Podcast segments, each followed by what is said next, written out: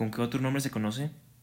El KS o síndrome de Klinefelter, llamado así porque hace mucho tiempo Klinefelter estudiaba anomalías en los hombres, tales como testículos pequeños o pechos más grandes, denominando así el síndrome de Klinefelter.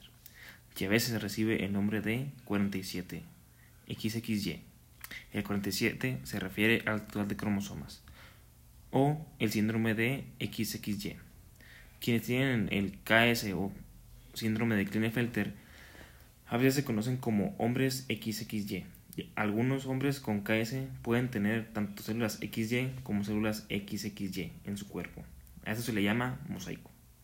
¿Cómo se define? Es decir, ¿dónde se genera la mutación? Es un trastorno genético en el que un varón nace con una copia adicional del cromosoma X. El síndrome de Klinefelter no es hereditario, sino que aparece como resultado de un error genético aleatorio después de la concepción. Los hombres que nacen con el síndrome de Klinefelter pueden tener niveles bajos de testosterona, masa muscular reducida y poco vello facial y corporal.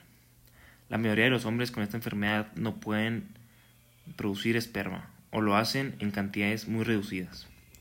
El tratamiento puede consistir en reemplazo de testosterona y tratamiento de fertilidad. Incidencias en México y en el mundo. Los investigadores estiman que aproximadamente uno de cada 500 varones nace con un cromosoma X extra, lo que convierte el KS en uno de los trastornos cromosómicos más comunes en los que recién nacen. La probabilidad de que haya un tercer o cuarto X es mucho más rara.